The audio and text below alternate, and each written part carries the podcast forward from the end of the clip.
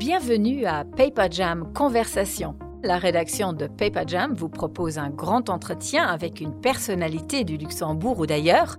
Aujourd'hui, c'est le journaliste Thierry Rézère qui mène l'interview. Bonne écoute du manque de logement au mal logement, de la pression sur les prix à la nécessité de construire plus, de la disponibilité des terrains à la rareté de la main-d'œuvre, la problématique du logement recouvre une série de réalités qui s'entremêlent. Une réalité complexe, un objet d'étude aussi pour les économistes qui tentent d'apporter une forme de rationalité autour d'un sujet hautement émotionnel. Voici une conversation avec l'économiste à la Fondation IDEA, Michel-Édouard Ruben. Bonjour Michel-Édouard Ruben. Bonjour économiste à la Fondation IDEA. On reçoit euh, aujourd'hui un amateur de bons mots et de chiffres aussi. Des chiffres, il y en a beaucoup, mais pas que, dans un document publié par la Fondation IDEA et que vous signez euh, sous ce titre Crise du logement, deux points, persistance, faux semblants, vrais enjeux, etc. Euh, une sorte de tour d'horizon des idées reçues, de fausses bonnes idées et de pistes concrètes pour tenter, je dis bien tenter, de mettre un terme à la crise du logement, un phénomène qui n'est pas nouveau, puisque vous le soulignez dans votre publication en 1800 1898 pour le dire en belge, déjà le Conseil d'État appelait ses voeux, euh, de ses voeux une réforme sérieuse du régime d'habitation des petites gens. Euh, entre-temps, le logement est devenu de plus en plus cher, mais on insiste peut-être moins sur le fait qu'il est devenu ou qu'il devient de plus en plus rare. Est-ce que c'est d'abord la raréfaction euh, des logements qui, qui vous inquiète, Michel-Edouard Ruben? Un sujet d'inquiétude, en tout cas, que moi je porte, c'est ça, c'est l'idée qu'on voit depuis de longues années le, nombre de ménages euh, dans le pays qui augmente sensiblement plus rapidement que le nombre de logements construits. Et donc, du coup, cela veut dire plusieurs choses. L'angle qu'on met souvent en avant, c'est que, pour le dire simplement, il manquerait 30 000 logements dans le pays. C'est quelque chose qu'on entend. Bon. Et quand on prend ce chiffre, on dit il manque 30 000 logements dans le pays. Et qu'on réfléchit, on se dit ouais, il y a quelque chose qui ne va pas. Parce que s'il manque 30 000 logements et qu'on fait une moyenne simple de deux personnes qui vivent en moyenne dans un logement, ça voudrait dire qu'il y a 60 000 personnes qui vivent à la rue ou dans leur voiture ou sous les ponts. Bon, euh, Dieu merci, si je peux le dire ainsi, ce n'est pas le cas dans le pays. Euh, une autre façon qu'on pourrait le dire, c'est que cela voudrait éventuellement dire que le pays manque 60 000 habitants mais ça, ne va pas non plus, parce qu'on sait que la population augmente très rapidement. Et donc, l'hypothèse que j'avance, c'est que cela veut dire que, parce qu'il y a une réalité, hein, comme je l'ai dit, c'est que année après année, on voit que le nombre de ménages dans le pays progresse. Euh, on va dire sur 5 000, 6 000 ménages par an supplémentaires, alors qu'on est sur un niveau de construction autour de 3 700, 4 000 logements par an. Bon, et 4 000, c'est encore, c'est les très bonnes années. Donc ça veut dire qu'il y a cette idée qu'on met en avant de manque de logements donc l'hypothèse que je fais, cela veut dire, sachant que la population augmente et que les gens sont logés, qu'il y avait un stock de logements vacants dans le pays qu'on ne pouvait pas apprécier, qu'on ne savait pas apprécier, et que ce stock-là, année après année, il est de moins en moins important. Et donc, cela rejoint le sens de la question que vous avez posée au tout début, et donc fatalement, cela veut dire qu'on arrive, on approche de plus en plus vers ce moment ou le chiffre qu'on avance, des fois de dire qu'il faudrait construire 6 000 logements dans le mhm. pays, où ce chiffre-là deviendra une, pas une réalité peut-être, mais une nécessité, parce que le stock risque d'être euh, euh, euh, sous-dimensionné. Ce chiffre-là, on doit le retenir un peu comme le chiffre clé, le chiffre symbole euh, qui doit être un objectif de construction de nouveaux logements? Alors, est-ce qu'il a un objectif de construction de nouveaux logements? Je vous dirai, vous, me connaissez, je ne sais pas. Par contre, euh, euh, encore une fois, j'insiste là-dessus. Le pays, vous avez 6 000 habitants, enfin 6 000 habitants, non, 6 000 ménages, 5 000, 6 000 ménages supplémentaires par an. Bon, on construit 4 000 logements. Donc cela veut dire que les 2 000 supplémentaires, ils sont soit logés dans du stock qui était vacant, soit il y a aussi, on va dire, des possibilités de transformation. Bon, donc ça, c'est le fait. L'hypothèse, la perspective, la prévision, tout ça concorde pour dire le pays va continuer à être attractif, du monde va continuer à rentrer et les gens vont évidemment continuer aussi à faire des bébés, et donc la population va continuer à augmenter. Et donc il va falloir continuer à loger ces gens. Et donc ce chiffre-là, euh, comme objectif, je n'aime pas ce mot, mais en tout cas, c'est un chiffre qui devrait le conditionnel a son importance, qui devrait à un certain moment pouvoir être atteint pour que la situation ne devienne pas, parce que j'imagine qu'on va parler de la cherté, mais qu'on ne rentre pas non plus dans une situation de mal logement. Bon, et donc du coup, une question qui vient assez rapidement, c'est est-ce que aujourd'hui le Luxembourg a la capacité de produire 6 000 logements par an? Euh, Quand on pense à cette question, on pense très souvent à la, à la disponibilité de terrain On va en parler. Voilà, mais je trouve que c'est qu'une seule comment dire, c'est qu'une seule partie du problème, c'est qu'un petit bout de l'équation, parce qu'il y a encore aussi, je trouve, beaucoup d'autres choses qui contraignent la possibilité que dans le hmm. pays, il y a 6 000 logements construits par an. D'où ma question euh, très simple, on construit quoi et comment? Actuellement, on est autour, allez, on va arrondir un peu vers l'euro en plus, autour de 4 000, donc on va dire parce que c'est ça que vous sous-entendez, vous, et je peux vous suivre là-dedans d'ailleurs, hein, avec euh, cette idée, cette volonté, disons ça comme ça, faisons-le comme ça. Imaginons que, Monsieur Rézé, je vais vous prendre un exemple, euh, vous êtes conseiller de, de, de euh, Monsieur Cox, et donc il y a... Le ministre du Logement. Voilà, et donc cette volonté de construire 6 000. L'idée c'est ça à partir de l'année prochaine, on veut dire, allez, voilà, une année de politique de logement réussie, c'est une année où on arrive à construire 6 000. Bon, euh, comme je dis, hein, ce qu'il y a dans la discussion, c'est oui, mais il y, a de la rétention, il y a de la rétention de terrain qui fait qu'on n'arrive pas à construire 6 000. Bon, il y a aussi, des fois, on dit, des, des, contraintes réglementaires euh, qui fait que donc du coup les chantiers n'arrivent pas assez rapidement, qui fait qu'on arrive. Bon, ça c'est deux choses dont on entend souvent parler, qui sont deux réalités.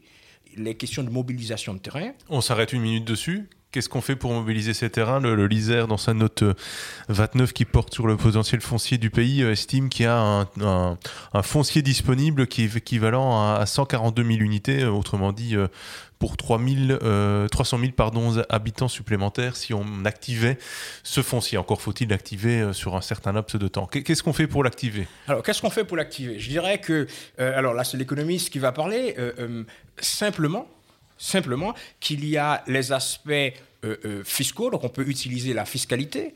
Euh, alors, certains diront on peut utiliser de la fiscalité punitive, d'autres diraient qu'on peut utiliser de la fiscalité incitative, mais l'idée c'est de dire, pour faire simplement, on va mettre un impôt sur le, le terrain à mobiliser qui sera, allez, assez pénalisant ou assez incitatif, vous choisirez le mot qui vous conviendra le mieux, pour vous entre guillemets, forcé à mettre ce terrain sur le marché. Parce que ça, ça c'est dans l'idée comme quoi vous retenez ce terrain. J'aime pas le mot spéculation, mais on va dire que vous le retenez parce que euh, vous voulez spéculer, ou vous le retenez parce que vous dites, je n'ai pas envie de mobiliser mon terrain, après tout, c'est un droit que j'ai puisque c'est de la propriété privée. donc du coup, on peut vous inciter à le faire par le biais de la fiscalité. Ça peut marcher ou pas? Ça peut marcher ou pas. Voilà, dans la question, il y avait déjà la réponse. Donc, Votre réponse, c'est quoi? C'est que ça peut marcher ou pas. C'est-à-dire que Voyez-vous, euh, euh, on va prendre l'exemple de quelqu'un qui est un très grand propriétaire terrien. Et on va prendre l'exemple d'un ministre des Finances, parce que là, pour le coup, c'est plus du côté du, ministère des Finances de l'Intérieur, cette histoire, que du ministère du Logement. Ce qui pose d'autres questions que nous discuterons peut-être par, dont nous discuterons peut-être par ailleurs. Mais bon, donc on va dire que c'est comme toute fiscalité. On va prendre un exemple et on va dévier un peu euh, sur la cigarette. Il y a de la fiscalité sur, sur la cigarette qui est incitative, parce que c'est pas très bon pour la santé. Euh, il y a certains pays qui, le font peut-être plus de façon incitative que d'autres qui disent on va augmenter les taxes avec l'idée que les gens arrêtent de fumer. Bon, il y en a pour qui ça marche, parce qu'ils peuvent plus, entre guillemets, se permettre de, et puis il y en a pour qui ils disent oh, ben, je peux quand même continuer à payer plus cher. Et donc ce que ça veut dire, c'est qu'il y, aura sans doute des gens, il y aura sans doute des gens pour qui la taxe sera vraiment incitative et qui donc du coup vont mobiliser ces terrains, vont les mettre sur le marché. Et puis il y a d'autres qui pourront de toute façon la payer. Et puis il y a aussi, on peut aussi voir dans cette histoire-là les phénomènes curieux, hein, parce qu'en fait, peut-être que certaines personnes avec cette taxe-là, ça va les pousser à vendre, mais peut-être que ça va les pousser à vendre à quelqu'un qui pourra assumer la taxe et qui ne mobilisera pas. Mais c'est la chose, c'est que c'est compliqué. Euh, on a l'impression des fois qu'il suffit de mettre une taxe pour que, etc. C'est compliqué. Mais toujours est-il qu'il y a la partie fiscalité, théoriquement, elle est là pour marcher, elle peut marcher ou pas, soyons francs. Ça va dépendre, j'imagine, de son mmh. niveau, etc. Et puis il y a aussi la partie réglementation dont on ne parle peut-être pas assez souvent, mais quand je dis la partie euh, réglementation, c'est-à-dire en fait, il y a dans le, paysage législatif euh, euh, luxembourgeois, il y a des choses comme les obligations de construire. C'est, enfin, ça va, pour faire simple, au niveau de la réglementation, ça va pour, pour la mobilisation de terrain, ça va, puisque c'est permis par la loi de, l'obligation de mobilisation, c'est-à-dire c'est quelque chose qui peut être décidé au niveau de, la commune, et ça peut aller jusqu'à, alors je sais que c'est un gros mot dans le pays, à, juste titre d'ailleurs, ça peut aller jusqu'à l'expropriation, ce qui a été très peu pratiqué et qui Attention, parce que aussi exproprier, il ne faut pas croire qu'on décide d'exproprier comme ça. Heureusement d'ailleurs que ce n'est pas le cas. C'est aussi quelque chose qui doit suivre tout un cours judiciaire, qui peut donc faire que quand vous le, mettez en branle, ça peut prendre beaucoup de temps. Donc, bon, donc ça, c'est deux choses qu'on peut faire sur la partie terrain. pour faire très simple, il y a la partie fiscalité, il y a la partie euh, euh, euh, réglementation, notamment, comme j'ai dit, hein, avec de l'obligation de construire, de, l'expropriation. Entre les deux, vous pouvez avoir les, les, contrats sur les terrains à bâtir. Bon, ça, c'est l'aspect réglementation. On en parle beaucoup. Après, il y a l'aspect réglementation où on dit, en fait, pour que les chantiers avancent plus rapidement, parce que des fois on dit que la volonté est là de mobiliser, mais c'est qu'il y a tellement de règles, il y a tellement de réglementations. Vous avez des choses au niveau du ministère du Logement, des choses au niveau du ministère de l'Intérieur, des choses mmh. au niveau des communes, des choses au niveau du ministère de, de l'Environnement, qui fait que les projets durent longtemps. Vrai ou faux problème? Vrai, vrai, pas toujours absolument vrai, mais vrai, parce qu'on voit des fois qu'il y a des projets qui durent, qui durent, qui durent, parce qu'il y a des choses à faire. Alors je ne veux pas être caricatural, mais il y a des choses à faire sur les biotopes, il y a des choses à faire sur les chauves-souris. Bon, voilà, donc, mais après, il faut garder aussi à l'esprit que ces règles-là ne sont pas forcément faites que pour embêter, c'est-à-dire les règles de préservation du patrimoine, les règles de préservation de l'environnement, elles ne sont pas faites que pour embêter. Il y a, bon, mais cela dit, évidemment, il y a toujours possibilité de tirer encore plus sur les procédures. Pour tirer encore plus, je veux dire de les accélérer. Donc ça, c'est la partie réglementation.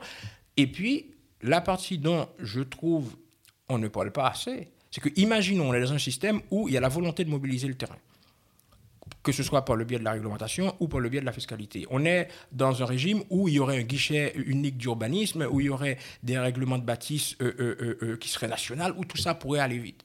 Après, il faut construire. Avec quelle main-d'œuvre? Il y a la question de la main-d'œuvre, il y a la question des matériaux, il y a la question des décharges. Donc vous voyez. Donc du coup, moi, à ce stade-là, tout ce que je peux dire, qui est une sorte euh, d'hypothèse de travail euh, sur la base de tout ce qu'on vient de dire là, c'est que c'est un objectif ambitieux. Et c'est un objectif pas facile à atteindre. Mais bon, après, évidemment, c'est pas pour ça qu'il faut baisser les bras.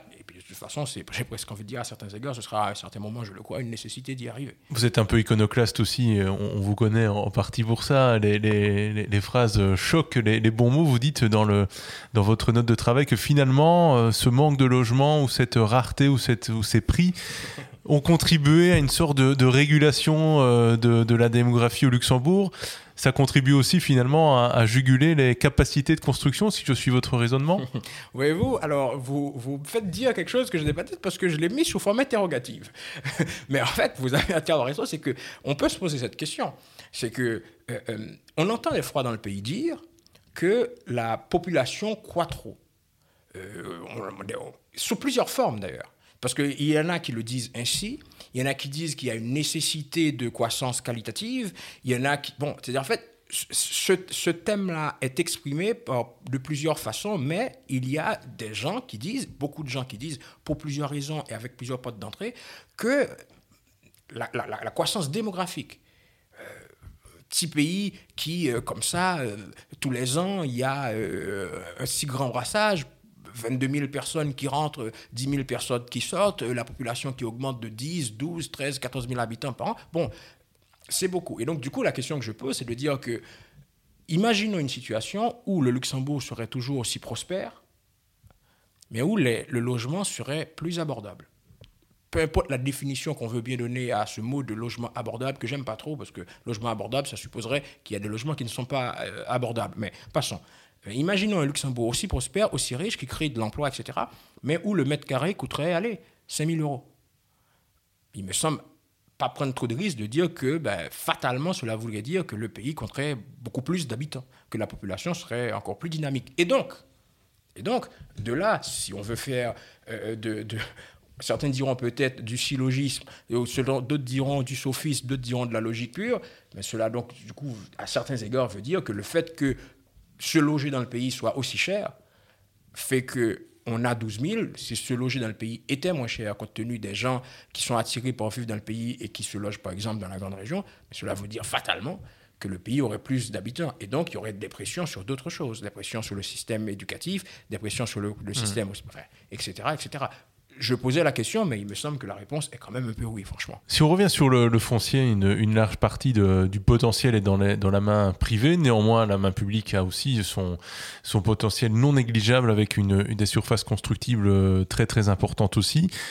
Est-ce que l'État doit euh, finalement d'abord montrer l'exemple et euh, faire sortir de terre des logements sur ses, ses propres terrains en priorité? Est-ce que c'est pas là qu'on doit d'abord concentrer les choses pour pour arriver à, davantage de logements Alors, le en priorité, je ne l'aime pas trop parce que il faut construire du logement. J'ai envie de dire, du, logement doit être construit, peu importe, peu importe où je dirais pas peu importe où, et c'est pour ça que les règles sont importantes, voyez-vous. Parce que si vous dites à tel endroit, je vais construire un logement. Sur les terrains constructibles, évidemment, c'est ça que je voulais dire.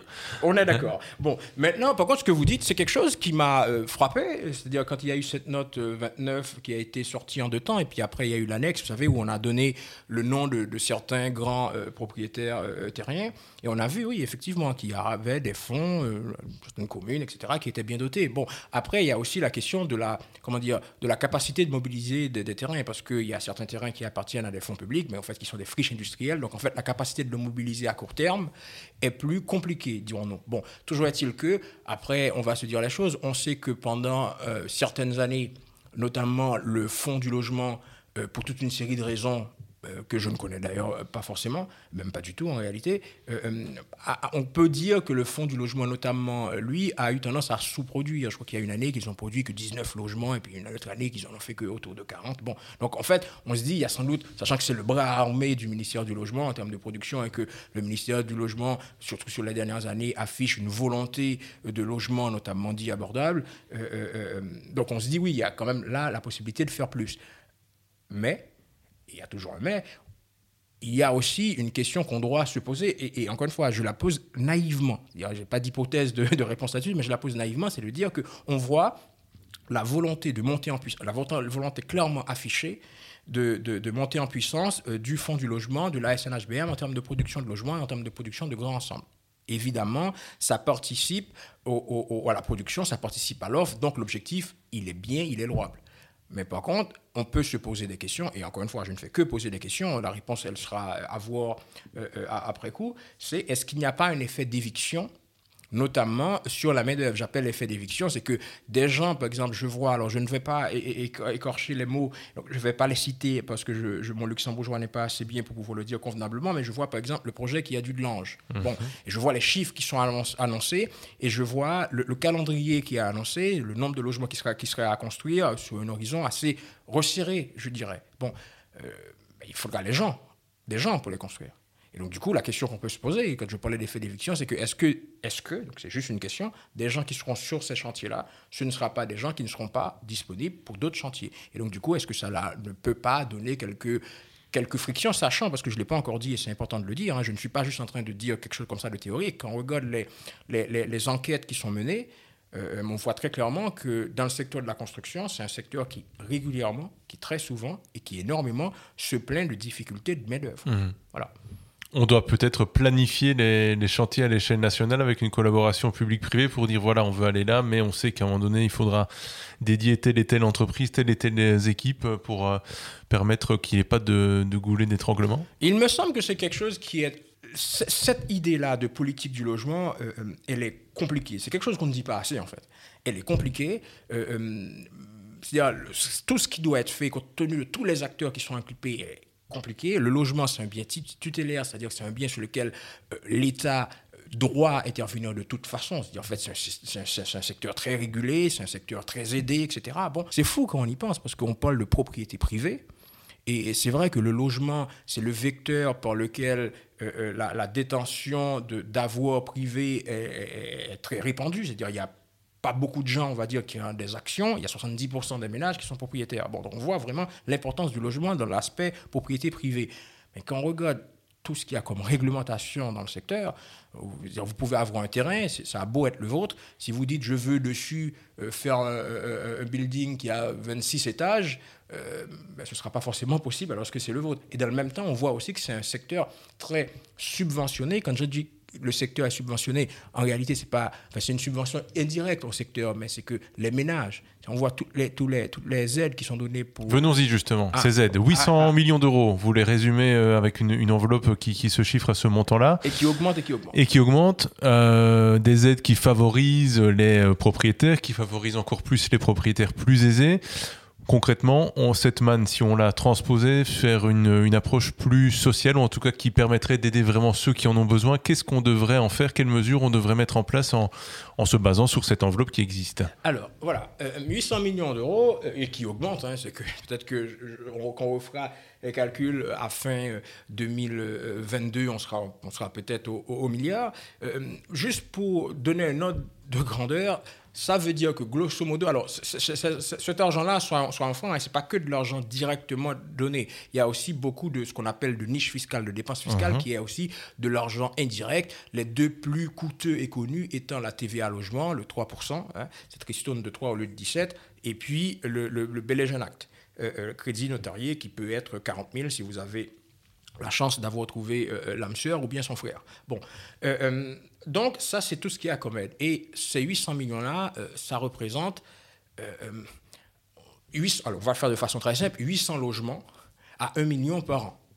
C'est ce que ça représente. Donc, en fait, ça fait, ça, ça, fait vraiment une somme. Bon, il y a eu cette note, et je crois que c'est la 30 euh, de, de, de l'Observatoire de, du logement, qui, l'Observatoire de l'habitat, qui, qui, montre que ces aides-là elles sont, on pourrait dire, d'une certaine façon euh, anti-redistributives. Pour le dire de façon très profane, on aide des riches à s'enrichir.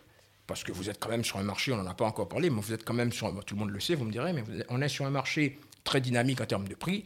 en fait, quand vous avez eu la chance de rentrer sur le marché, c'est là où vous parlez de faux semblants dans votre titre. Il y a quelque part aussi un, jeu de dupes où tout le monde, en tout cas ceux qui sont propriétaires, sont contents, euh, directement ou indirectement, de l'augmentation des prix. Sachant qu'ils se plaignent aussi, alors qu'ils sont déjà propriétaires. Mais, bon. mais 800 millions d'euros qui sont grosso modo euh, utilisés à des fins qu'on pourrait qualifier d'antisociales ou de non pas bien pas bien dirigées. Non non pas anti non non non ça c'est une très très très fausse idée l'idée que ce serait pas que ce serait antisocial parce que ou que ça n'irait pas vers ceux qui en ont le plus besoin ce qui est déjà autre chose. Mais parce que, regardez cela, et c'est pour ça que je dis, et c'est quelque chose qui n'est pas très bien compris quand je le dis, et donc du coup, merci de me donner peut-être l'occasion de, l'expliquer, donc je vais essayer de le dire doucement, calmement et en parlant mais vraiment de façon très intelligible et, pas trop vite, ce qui est pourtant ma façon naturelle de parler.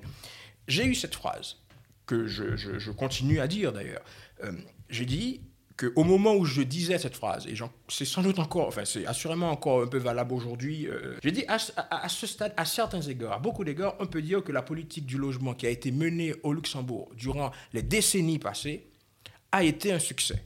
Et quand je dis cette phrase, bon, même des gens qui n'ont pas de cheveux euh, se les arrachent. Alors, ce que je veux dire par cette phrase, c'est que comment on définit si une politique est un succès ou un échec. Et je vous assure que vous allez voir ce que je vous raconte là, je vais vous donner la réponse à ce que vous dites sur ce caractère potentiellement anti-redistributif ou antisocial. Bon, donc, savoir si une politique est un succès ou un échec est une façon très simple, sans doute la meilleure de l'apprécier, c'est de dire quel était cet objectif et est-ce que cet objectif a été atteint. Après, on pourra discuter est-ce que cet objectif-là était le bon hmm. ou pas. Bon, l'objectif clairement affiché, officieusement et même un peu officiellement de la politique du logement au Luxembourg, c'est d'être ce que j'appelle une démocratie de propriétaires, c'est-à-dire c'est d'avoir un taux de propriétaires élevé. On ne va pas discuter de l'objectif, franchement c'est un très bon objectif en fait, un taux de propriétaires élevé, surtout dans un petit pays comme celui du Luxembourg, où il y, a, beaucoup de mobilité, etc., y compris internationale. Bon, bref, c'est un bon objectif, on ne va pas se mentir. Et puis après, on sait que quand vous êtes propriétaire, vos enfants réussissent mieux que si vous êtes locataire. Et puis c'est aussi quelque chose qui vous permet d'assurer vos vieux jours. Et puis c'est très souvent, pour beaucoup de gens, la seule chose qu'ils ont à passer à leurs enfants, parce que comme je dis, il n'y a pas beaucoup qui ont des actions ou un, compte en banque très garni, etc. Donc c'est un bon objectif. Qui sera certainement maintenu politiquement. Là-dessus, il n'y a pas de débat. Sachant que c'est un bon objectif. Bon, et donc du coup, je me dis, voici l'objectif. Et regardons les chiffres. Regardons les chiffres et vous voyez que on est euh, sur un taux de propriétaire. Du coup, c'est pour ça d'ailleurs que c'est très très intéressant le fait qu'on a eu euh, euh, il n'y a pas longtemps le, recensement de la population parce que ça viendra encore afficher le chiffre. Mais si vous regardez l'évolution du taux de propriétaire dans le pays, en 1971, il était à 56%. En 1981, il était à 59%. En 1991, il était à 64%.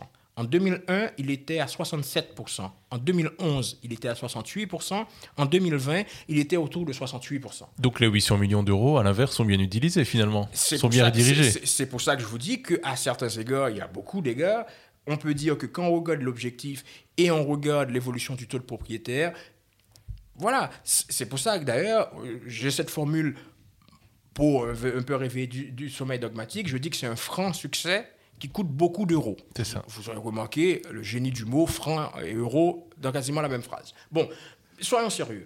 Et donc, qu'est-ce que ça veut dire quand vous avez un taux de propriétaire qui était de 56% en 71 qui en 2020 est autour de 68% dans un pays où la population a littéralement sur la période explosé, dire le nombre de ménages supplémentaires entre 71 et 2020, c'est quand même quelque chose au Luxembourg, population très dynamique. Et puis aussi, il y a euh, tout ce qu'il y a eu comme changements sociaux, c'est-à-dire les gens sont moins en couple qu'avant, il y a beaucoup plus de personnes qui, sont, qui vivent seules, pas parce, seulement parce qu'ils sont veuves, mais parce que, encore une fois, euh, ils ne sont pas mariés ou ils ne sont mmh. pas en couple, etc. Bon, et donc, il y a eu une démocratisation du propriétariat, si je peux utiliser ce mot qui sans doute n'existe pas, dans, euh, dans le pays. Bon, maintenant, toutes ces personnes qui sont propriétaires dans un pays où les prix du logement sont très dynamiques, ils s'enrichissent. Alors évidemment, ils ne s'en rendent pas tous compte. Parce que quand vous avez acheté un logement qui valait 300 000, qui vaut aujourd'hui 1 million, euh, que c'est le même logement et que vous l'avez toujours pas vendu et que vous n'avez pas un jacuzzi en or, que bon, en fait, vous vous rendez même pas compte que vous êtes enrichi. Mais je vous assure que vous êtes enrichi. Parce que c'est factuel. Bon, on ne s'en rend pas compte. C'est ça aussi le problème. Bon, maintenant, le problème, parce qu'il y en a quand même, c'est qu'il y a ceux dont ce n'est pas encore leur cas. Et en fait, quand on regarde, et je, je, vais venir sur cette histoire d'aide, quand on regarde, on voit que ceux qui, dont ce n'est pas le cas, c'est ceux qui sont notamment locataires. Mhm. Et on voit que, par exemple, il y a des aides qui sont pour les locataires, notamment la subvention de loyer. On sait qu'il y a grosso modo 30 000 ménages qui sont éligibles. Il n'y a que 6 500 qui touchent. Donc là, on se dit, attendez, il y a des aides pour les gens parce que les locataires, quand on voit leur taux d'effort, je crois que le taux d'effort moyen aujourd'hui, il a quasiment à 37%. Donc il y a 37% du revenu moyen des locataires qui vont là-dedans. Il y a des aides pour eux. Il y a 30 000 qui peuvent être aidés. Il n'y a que 6 500 qui le sont. Donc il y a un problème. donc ça, c'est quelque chose. Et puis après, quand on regarde les aides, effectivement, euh, euh, dans le marché tel qu'il est aujourd'hui, il faut pouvoir y aller sur ce marché-là. Donc en fait, il faut pouvoir avoir le ticket d'entrée. Mm-hmm. Il faut pouvoir avoir le ticket d'entrée.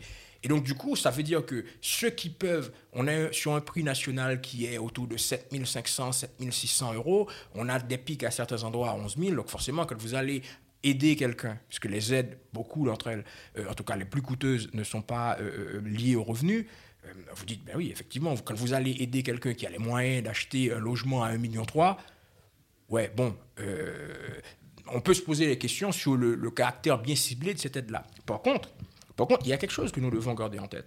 Aujourd'hui, au Luxembourg, vous avez 40% des ménages qui sont en situation, euh, un peu plus d'ailleurs que 40%, qui sont en situation de risque de pauvreté, qui sont propriétaires. 40%.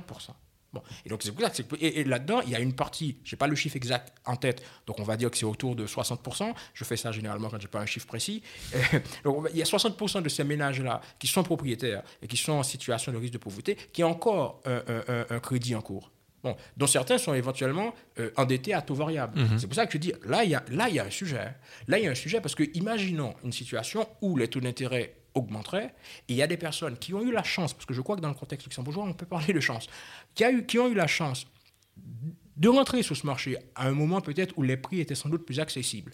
Bon, je dis, mais ces personnes-là, il faut absolument pas, absolument pas que ces personnes-là soient en situation de défaut de paiement. Il faut, il faut vraiment penser à ça. Il y a eu un projet de loi il y a quelques années où on parlait d'allocation de, logement, c'est de dire qu'en fait, je crois qu'il y a une nécessité de politique sociale, de dire, écoutez, il y a des gens qui sont en situation de risque de pauvreté, donc qui n'ont pas l'argent courant, qui n'ont pas la liquidité pour payer éventuellement euh, euh leurs intérêts et leurs crédits parce que, par exemple, les taux d'intérêt augmenteraient. Je crois qu'il y, y, a une politique sociale à mener, de dire qu'on va on va vraiment avoir une politique ciblée sur ces personnes-là pour garantir que le fait qu'ils sont sur un marché, ils ont eu la chance d'être dedans, où euh, euh, ils peuvent s'enrichir de 10%, 15%, 8% par an, ben, en fait, parce que c'est quand même un capital que ces gens-là qui sont en situation de pauvreté sont en train d'accumuler pour leurs enfants. Et il ne faudrait pas que parce que quelqu'un, il lui manquait 1000 euros par an, il n'a pas eu la possibilité de s'enrichir de 100 000 euros par an. vous, voyez exactement. Ça, c'est un vrai, un vrai enjeu, pour reprendre le titre de votre document de travail, c'est un vrai enjeu, l'enjeu social qui est lié au logement. Clairement, clairement. Et Maintenant, et c'est pour ça que je dis, en fait, euh, maintenant, il y, a cette idée-là que les aides ne sont pas toujours bien ciblées, j'ai donné l'exemple tout à l'heure, mais euh, euh, je crois qu'elles sont quand même nécessaires. Je crois qu'elles sont nécessaires parce que je crois que c'est un bon objectif, cette idée de propriétaire. Et donc, du coup, l'idée, c'est pas, pas quelque chose de simple à faire. C'est pas quelque chose de simple à faire parce que il y a l'idée qu'il va falloir discriminer. Je, je, précise exactement tout de suite ce mot quand je dis discriminer, c'est-à-dire en fait, il va falloir dire à partir de, par exemple, à partir de tel niveau de revenu. L'éligibilité, oui. Voilà, l'éligibilité. À partir de tel moment de niveau de revenu, vous tombez dedans ou vous tombez pas dedans. Maintenant, il y a toutes les questions qui se posent sur le caractère inflationniste des aides. C'est-à-dire que il y a des études qui montrent, euh, euh, y, compris pour le cas, il y avait une étude qui a été faite il y a quelques années par la Banque centrale européenne et qui montrait que, par exemple, le fait qu'au Luxembourg, beaucoup des aides euh, n'étaient pas ciblées en, en, fonction du revenu, faisait que les gens ils avaient tendance à acheter des logements trop grand. C'est-à-dire que peut-être que quand vous avez la TVA, euh, logement euh, euh, sans discrimination de, revenus, sans condition, utilisons peut-être plutôt ce mot, sans condition de revenus, le Bélégenac sans condition de revenus, vous avez la possibilité de déduire des intérêts, etc., etc., etc., sans condition de revenus, mais ça fait que peut-être vous allez avoir tendance à acheter un petit 130 mètres carrés, alors que si tout ça a été un peu plus ciblé, vous auriez pris un 110. La sous-occupation des logements, qui est d'ailleurs un problème qui, est, qui est pointé. exactement. Mais en tout cas, donc je, ne crois pas que ce serait une bonne. Je ne crois pas que la politique, serait, elle serait plus sociale, qui consisterait à dire on arrête toutes les aides. On arrête toutes les aides. Je, crois qu'il y a nécessité de cibler. Clairement, il y a nécessité de cibler, il y, a, possibilité et nécessité de cibler. Et puis il y a aussi quelque chose, c'est que vous savez, on peut très bien vous donner une aide, ciblée de préférence, mais on peut vous donner une aide ciblée ou non ciblée pour vous permettre, dans une situation, dans un pays comme le Luxembourg, d'accéder à la propriété et, vous, comment dire, intelligemment, vous reprendre une partie après. Euh, voici un exemple très simple. Imaginons un cas totalement théorique puisqu'il n'a pas eu lieu. Euh, on est en 2015, disons. Vous avez un logement qui vaut 500 000 euros euh, et qui aujourd'hui, en 2022, on va dire, vaudra 900 000. Bon. Imaginons une situation où l'État, c'est toujours lui, hein, que l'État, au moment où vous allez acquérir ce logement, l'État va vous aider. L'État va vous aider en termes de TVA, l'État va vous aider en, termes de subvention d'intérêt, l'État va vous aider en termes de déductibilité d'intérêt. Bon, l'État va vous aider.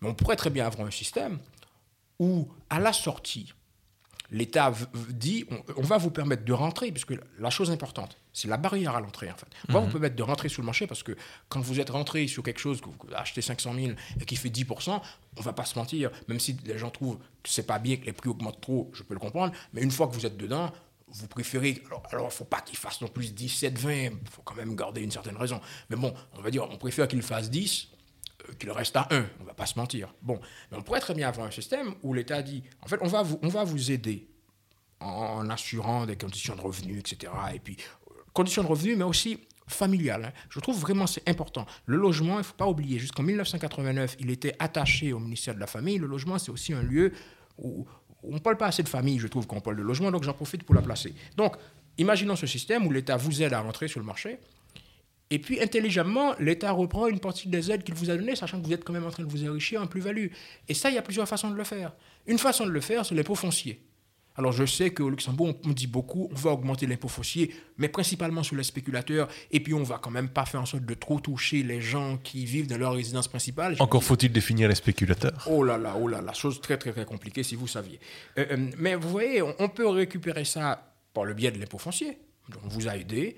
Euh, on va calculer un impôt foncier, y compris sur les propriétés occupants. On, pourrait par exemple dire on va faire sur la valeur vénale du bien, euh, euh, déduit la quantité de crédit qui, qui, vous reste à rembourser, parce que évidemment, plus vous avancez dans le temps, plus vous avez remboursé une partie de votre crédit, plus votre plus-value latente est importante, sachant qu'au Luxembourg, il n'y a pas de taxation sur la résidence principale. Donc en fait, on pourrait avoir ça, par exemple, comme formule d'impôt foncier. Évidemment, tout le monde gronderait.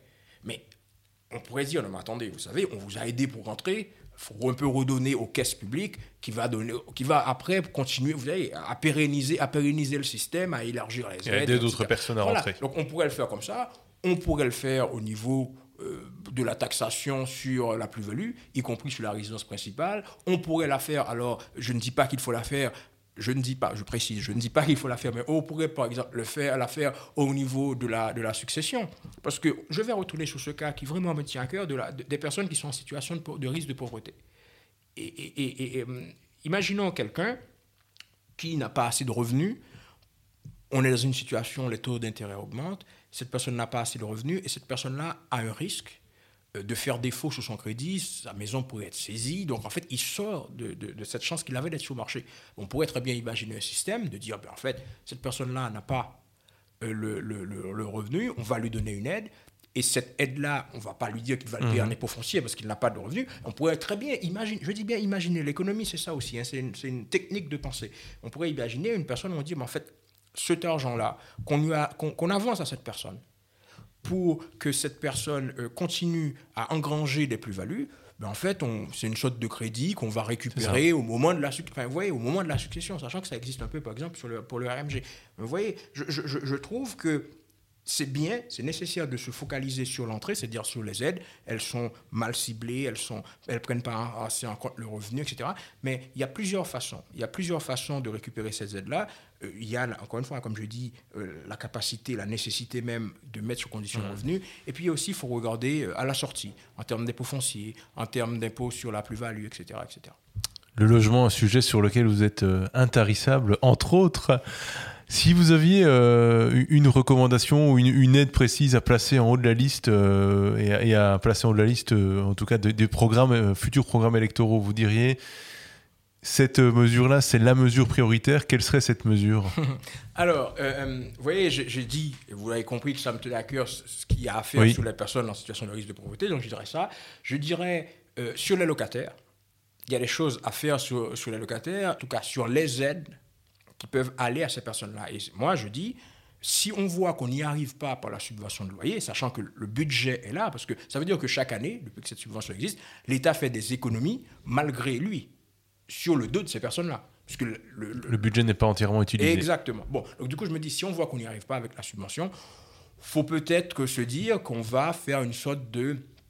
Euh, oui, on va faire entrer ça dans le biais de la fiscalité. C'est-à-dire, en fait, on va faire une sorte de crédit impôt loyer. Hmm. Euh, ça existe dans un pays comme le Portugal, dans, le, dans un contexte comme le Luxembourg où il y a beaucoup de travailleurs frontaliers. Cela pose la question de, de, du caractère transfrontalier. Parce que si vous le mettez dans l'impôt sur, enfin, dans l'impôt sur le revenu, forcément, ça veut dire que quelqu'un qui sera locataire de l'autre côté de la frontière pourra aussi bénéficier de, cette aide de par la structure de la, de la fiscalité, enfin de, de, la loi fiscale. Bon, euh, donc, du coup, ça va faire que son coût, risque, enfin, pas risque, sera euh, fatalement euh, plus, plus, important que si c'est de la subvention directe. Ce que je dis par rapport à ça, c'est que, donc, du coup, il faut voir le coût d'opportunité. Et puis aussi, il faut se dire que, bon, si vous êtes résident au Luxembourg, mais que vous avez un bien à l'étranger, ben en fait, dans, la, que vous investissez, par exemple, bien à l'étranger, ben en fait, dans le contexte de la fiscalité luxembourgeoise, il y a des avantages qui existent auxquels vous bénéficiez. Donc je me dis, si on le fait pour les propriétaires, pourquoi après tout, même si ce n'est pas forcément les mêmes coûts, et encore, on ne le ferait pas pour les locataires. Donc il y a ça, donc ça c'est l'aspect aide. Et puis il y a aussi la loi euh, de 2006 sur le bail à usage d'habitation qui existe, qui est une loi qui est faite très clairement pour alors, protéger les locataires, je ne sais pas, mais en tout cas qui est fait pour encadrer les situations de location dans le pays. Et cette loi, très clairement, elle est sous-utilisée et surtout elle est violée tous les jours, disons les choses en français simple. Elle est violée tous les jours. C'est une loi, pour ceux qui ne la connaissent pas, qui dit que le, loyer euh, euh, ne peut pas, pas droit d'ailleurs, ne peut pas dépasser, dans sa version vraiment basique et simple, euh, le loyer ne doit pas dépasser 5% du capital investi. Et je dis bien le loyer ne doit pas dépasser, parce que c'est pas moi qui le dis d'ailleurs, hein, c'est la loi. le loyer ne doit pas dépasser 5% du capital investi. Le capital investi, par définition, n'étant pas la valeur du bien, mais le capital investi dedans. Et cette loi est géniale, vraiment. Pour le coup, cette loi est géniale parce que voilà ce qu'elle dit. Voilà ça, la philosophie de cette loi, sachant qu'il y a en ce moment une, un projet de loi qui a été déposé pour euh, amender, euh, enfin pour oui, amender, changer cette loi. Le projet de loi, franchement, je le dis très sincèrement, le projet de loi, il est pas très bon. Allez, on va le dire comme ça. Le projet de loi, sur, sur, sur le point précis de, de, de, de la, du lien entre le loyer et le capital investi, le projet de loi rentre une douille. Franchement. Qu'est-ce qu'il faut faire alors ben, Ce qu'il faut faire, c'est appliquer la loi. La loi, voilà, voilà sa philosophie. Quelqu'un a un logement au Luxembourg. Euh, un investisseur, c'est-à-dire quelqu'un a un logement qu'il a mis en, en, location, enfin, qu'il va mettre en location, qu'il a mis en location, sachant qu'on est dans un système où il y a des aides aux investisseurs. Il y a les aides d'investisseurs. Vous avez le, non-plafonnement des, intérêts sur les crédits. Vous avez euh, euh, l'amortissement. Vous avez la première année l'amortissement. Donc, bon, c'est quand, même, quand même quelque chose. Il y a des aides aux investisseurs. Des aides de l'État. Bon. Et le deal, le principe de cette loi qui remonte, le principe est simple. Il dit, quand vous venez d'acheter un bien, surtout en ce moment c'est très cher, on ne va pas se mentir, vous le louez au prix de marché, on va dire. Au fur et à mesure du temps, ce bien, le, la plus-value que vous allez devient énorme. C'est ce qui se passe. Prenons le, un cas concret de quelqu'un qui, disons, aurait acheté un bien au Luxembourg en francs dans les années 70. Les années 70, je prends un billet comme ça au hasard, il aurait acheté un million de francs. Je sais pas, aujourd'hui, ça doit valoir un million cinq d'euros. Bon, donc cette personne-là est assise sur une plus-value très confortable, plus-value qui a été permise par le fait que cette personne-là a eu le nez creux et a fait des efforts financiers pour investir, mais soyons honnêtes, plus-value qui a aussi été permise parce qu'on est dans un système où l'État aide des gens à mmh. devenir investisseurs, parce qu'il y a tout ce système-là qui existe. Euh, en plus, à un moment au Luxembourg, euh, il y a eu là aussi la TVA réduite pour les biens euh, des investisseurs, mmh. et puis tout ce que j'ai dit qui existe comme aide, etc., l'amortissement, et puis la déductibilité des intérêts, etc., etc. Bref, donc la personne a bénéficié de tout ça. Aujourd'hui, aujourd'hui, en fonction de cette loi, ce logement donné en location avec le fait très important à garder à l'esprit que cette personne est assise sur une plus-value très confortable. Ce logement, en vertu de cette loi, devrait être un logement à loyer, utilisons ce mot que j'aime pas, abordable. Un logement qui, dans les années 70, valait 1 million d'euros, donc on va dire c'est un logement, il y a 3-4 chambres. De par cette loi, en faisant tous les calculs bien comme il faut, devrait avoir un loyer autour de 700-800 euros.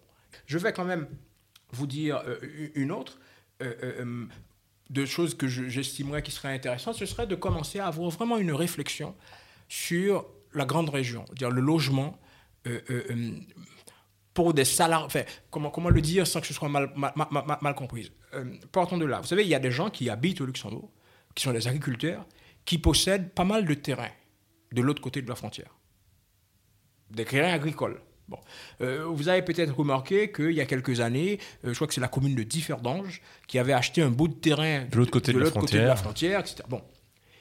Et en fait, je me dis, il y a sans doute de la place dans une réflexion, donc ce n'est pas une question fiscale, mais en fait, je me dis, dans, dans une réflexion euh, en lien avec le logement dans le pays ou en lien avec le logement de, de gens qui travaillent dans le pays, il y a sans doute une réflexion à avoir à un à un niveau sérieux, pas individuel, à un niveau sérieux. Donc en fait, est-ce qu'il, je ne sais pas, est-ce que cette discussion sérieuse doit avoir lieu au, au, sein des entreprises? Je ne sais pas si cette discussion sérieuse doit avoir lieu entre les entreprises, l'État luxembourgeois et les communes euh, de la grande région, les communes ou les landers, etc., etc. Mais je crois qu'il y a quelque chose qu'il faut se dire. Quand on regarde les prévisions D'accord? Quand on regarde les, prévisions démographiques, on se rend compte que la population du Luxembourg est appelée augmenter. On se rend compte aussi que le, nombre de salariés au niveau de la grande région est appelé à augmenter. Je me dis, euh, presque stratégiquement, je me dis, mais vous savez, si vous avez un, projet, un programme bien pensé de, coopération, de co-développement, où on se dirait, ben en fait, il y aurait des investissements, des co-investissements, ça c'est voilà, quelque chose qu'il faut affiner.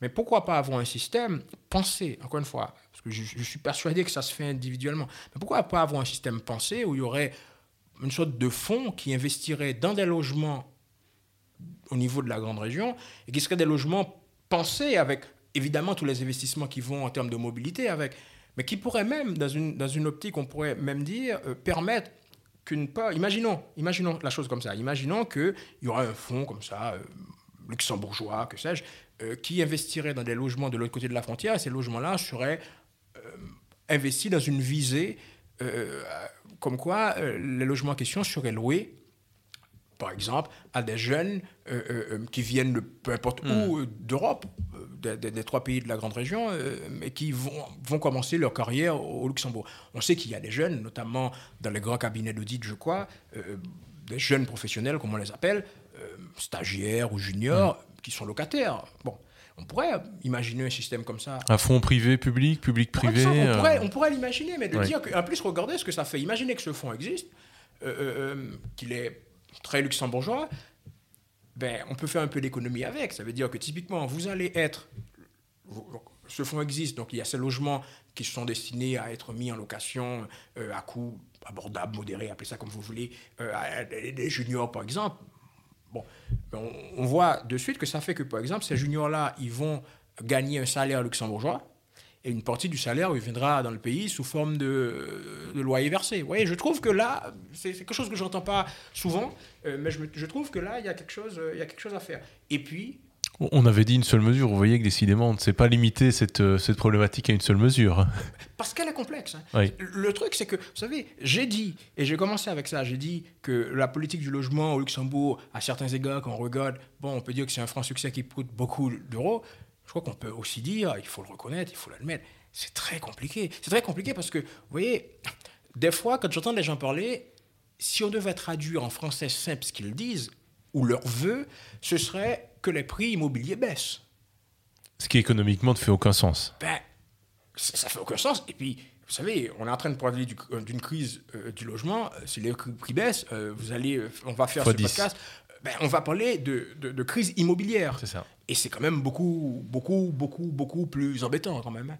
Donc la chose, c'est que c'est compliqué. On a parlé de la manœuvre, mais il n'y a, pas une solution. Il n'y a vraiment pas. Parce qu'en fait, quand on entend les gens parler, c'est comme s'il y en avait une. Mais il n'y a vraiment pas une solution clé en main qui permettrait de dire que la cible d'évolution des prix, c'est, on va dire, aller 4% par an. Et voilà ce qu'il faut faire pour qu'il soit à 4. Franchement, ça, n'existe pas. Cette politique qui dit voilà ce exactement ce qu'il faut faire pour que ce soit 4, parce qu'on veut 4 ou pour que ce soit 3, euh, non, non, non, ça, ça, ça n'existe pas. Sachant encore une fois que, compte tenu des niveaux de prix qui sont atteints aujourd'hui, euh, si sur les 10 prochaines années, on fait 4% seulement, enfin je dis on, euh, l'évolution des prix ne fait que 4% par an, donc on va dire, ah oui, quand même, ça s'est quand même calmé, mais qu'on se place dans 10 ans et qu'on fait 4% par an pendant 10 ans, ça veut dire qu'en fait, on continuera évidemment à parler de crise du logement, mais sachant que, encore une fois, vous avez commencé par ça, peu importe la décennie qu'on prend, on a toujours parlé de crise du logement, donc je suis persuadé qu'on va quand même continuer à parler de crise du logement dans ce pays. Et une dernière question pour continuer à parler de politique aussi, et pas que d'économie. Est-ce qu'il faut revoir l'architecture gouvernementale? Vous l'avez déjà euh, évoqué euh, tout à l'heure brièvement.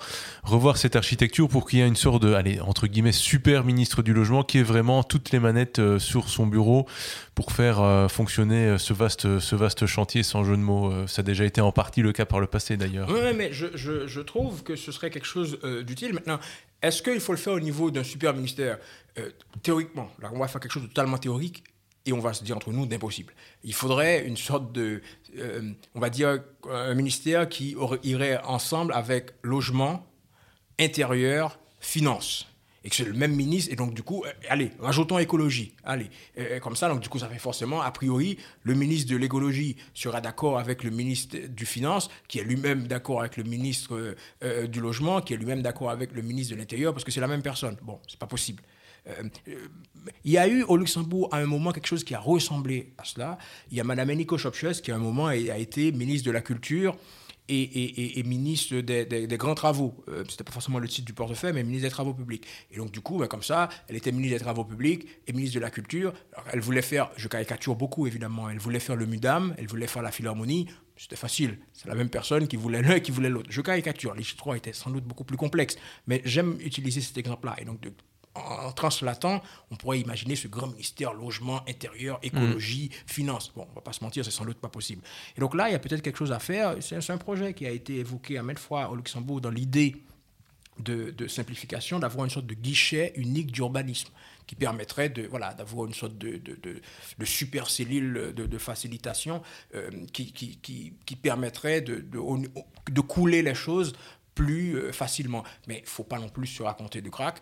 Euh, euh, on n'arrivera pas non plus à, d'ailleurs c'est dans l'intérêt de personne, hein, euh, ce que d'ailleurs, personne ne le demande d'ailleurs, d'avoir une sorte de jungle où vous pouvez construire de façon anarchique comme vous voulez, il faudra toujours des règles. Des règles de protection de l'environnement, parce qu'on est dans cette époque-là et que c'est nécessaire, des, règles de protection du patrimoine, etc. Maintenant, toute la question, comme souvent en tout, c'est le dosage. À suivre et en tout cas euh, à relire euh, dans, votre document de travail, crise du logement, persistance, faux semblants, vrais enjeux, etc. Édité évidemment par la Fondation IDEA dont vous êtes euh, un des membres de l'équipe le plus volubile. peut-être. Culturel, Merci Michel-Edouard Ruben. Merci beaucoup, monsieur Réserve. Vous pouvez retrouver tous nos podcasts sur notre site ainsi que sur toutes les plateformes de podcasts. Laissez-nous un message sur news at paperjam.alu et abonnez-vous à notre newsletter weekend sur newsletter.paperjam.alu. Merci pour votre écoute